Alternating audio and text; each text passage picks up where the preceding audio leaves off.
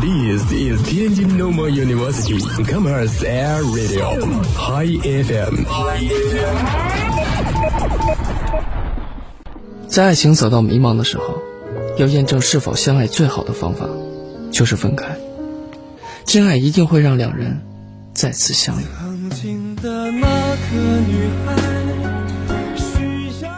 正我就是喜欢你，你喜欢我吗？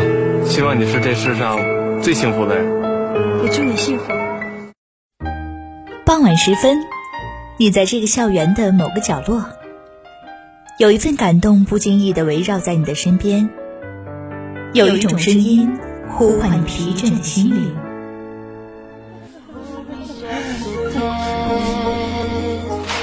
就那天，你让我失去了这个家，我定要抓住你。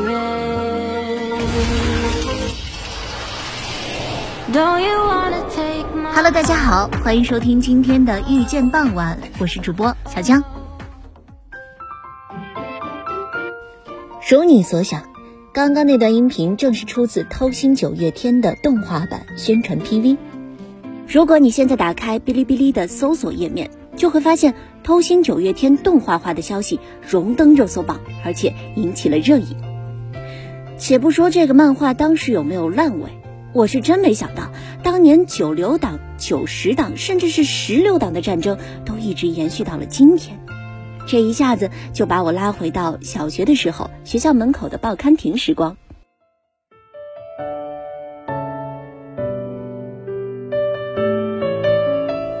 在那个手机不算盛行的小学生时代，在那个纸质媒体依然占据主流的时代，各种儿童文学是比较盛行的。比如石原文摘，比如意林，比如知音漫客，占据了我们很多零碎快乐的时光。其中连载《偷心九月天》的知音漫客，算是我心里纸媒漫画的高光时刻。像九九八十一、暴走邻家、雅舍、薄荷之下、斗破苍穹，个个都是经典。最初的时候是在小学三四年级，班里开始偷偷传看《斗罗大陆》的单行本漫画。那算是我纸质漫画的启蒙书，当时我还特别喜欢心软腹黑的竹叶青。可是光有单行本怎么能够呢？几本书很快就被传看完了，所以意犹未尽的小伙伴们就把虎视眈眈的目光投到了能掌握最新动态的知音漫客上。俗话说得民心者得天下，而对于当时的漫画杂志而言，得小学生者才能得天下。你要知道。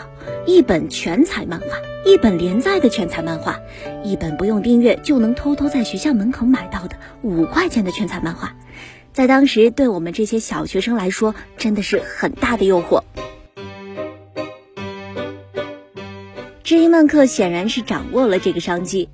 在当时，很多纸媒依然停留在订阅发刊的销售手段的时候，知音漫客率先选择了线下零售的方式，以亲民的营销和过硬的质量，火遍了整个小学校园。我的第一本漫客的封面是极乐鸟的《暴走邻家》，它的画风很独特，很吸引视线。我当时好喜欢竹天的鲨鱼外套，当然，我因为对不上剧情，所以从来没有看完过。在我印象里，这是一本青春热血的关于梦想的漫画。我经常能看到读者反馈栏里出现暴走邻家的二创，或者说是临摹的作品。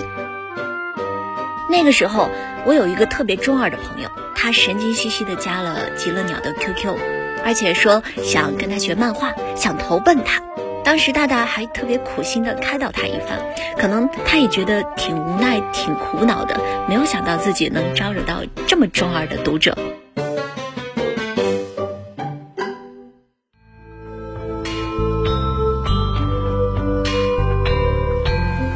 我这里有一枚长命锁，可用你的十二年寿命为它锁命十二年，待他十二岁时，锁断人亡。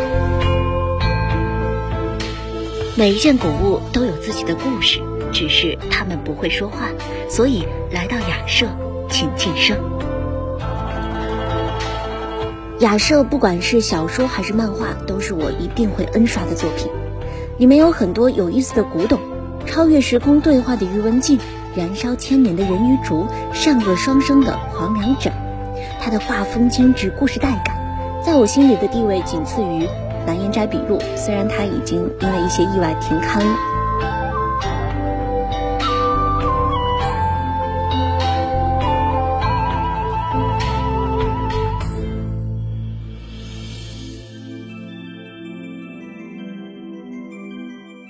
还有期刊相对比较短一些的连载，比如《勇者是女孩》，比如被腰斩的《玉壶之伴》，还有《极度分裂》。《极度分裂》在当时我是当做恐怖漫画去看的，它是少见的烧脑漫画的题材，其中诡异而深邃的画面，我到现在记忆都很深刻。这本漫画为我打开了末世文学的大门，有杀戮，有艺术，也有爱。特别是作者别出心裁的给每一个角色的名字都设计了隐藏含义，而这些隐喻又反过来衬托了剧情。比较典型的就是两位暗线人物的命运：若见花无奈而死，燕来救赎了风带葬。一直到中学读到那句“无可奈何花落去，似曾相识燕归来”的时候，我才突然发现，作者早已经在名字里埋下了最大的伏笔。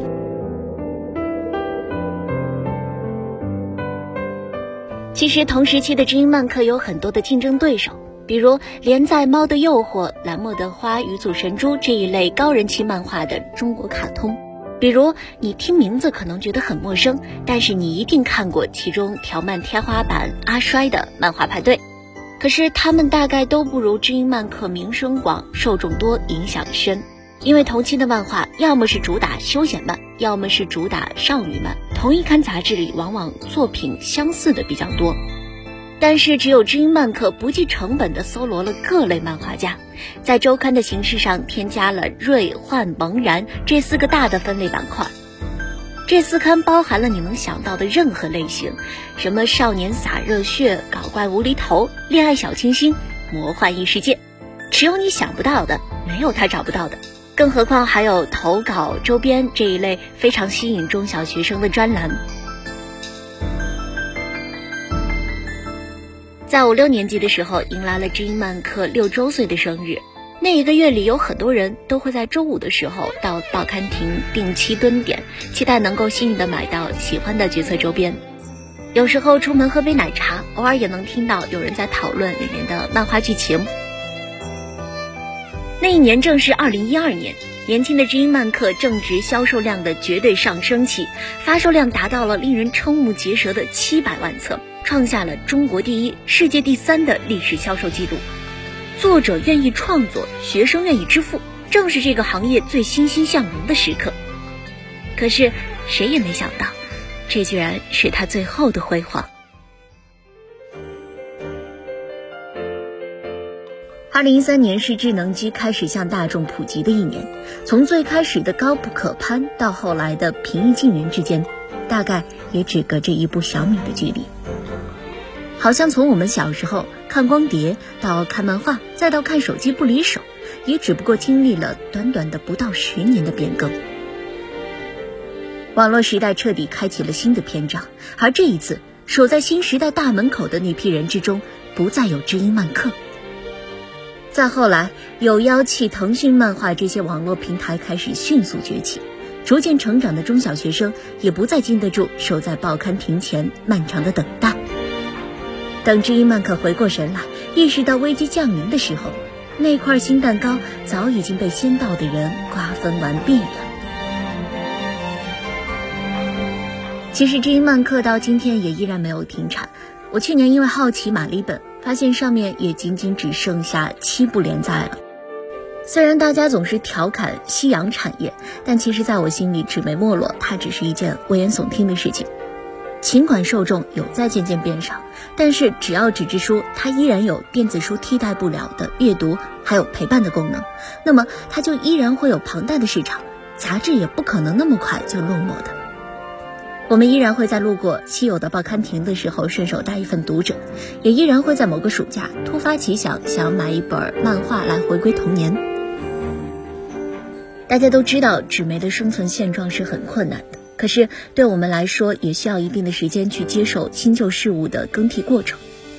所以直到前两天依林小小姐突然宣布停刊的时候，有很多人是不敢置信的。这是包括我、包括很多人在内的青春回忆，没有人想到这一天会到来的这么快。我们究竟该怎么看待纸媒和自媒体之间的生存关系？当提出这个问题的时候，我们考虑的可能不再是纸媒是否会消亡，而是它是否有存在价值。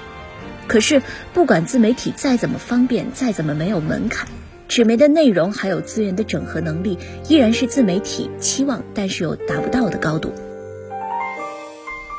我们真的不会希望“时代的眼泪”这五个字从曾经的调侃变成一种不可阻挡的趋势，至少纸媒在我们心中是永不褪色的。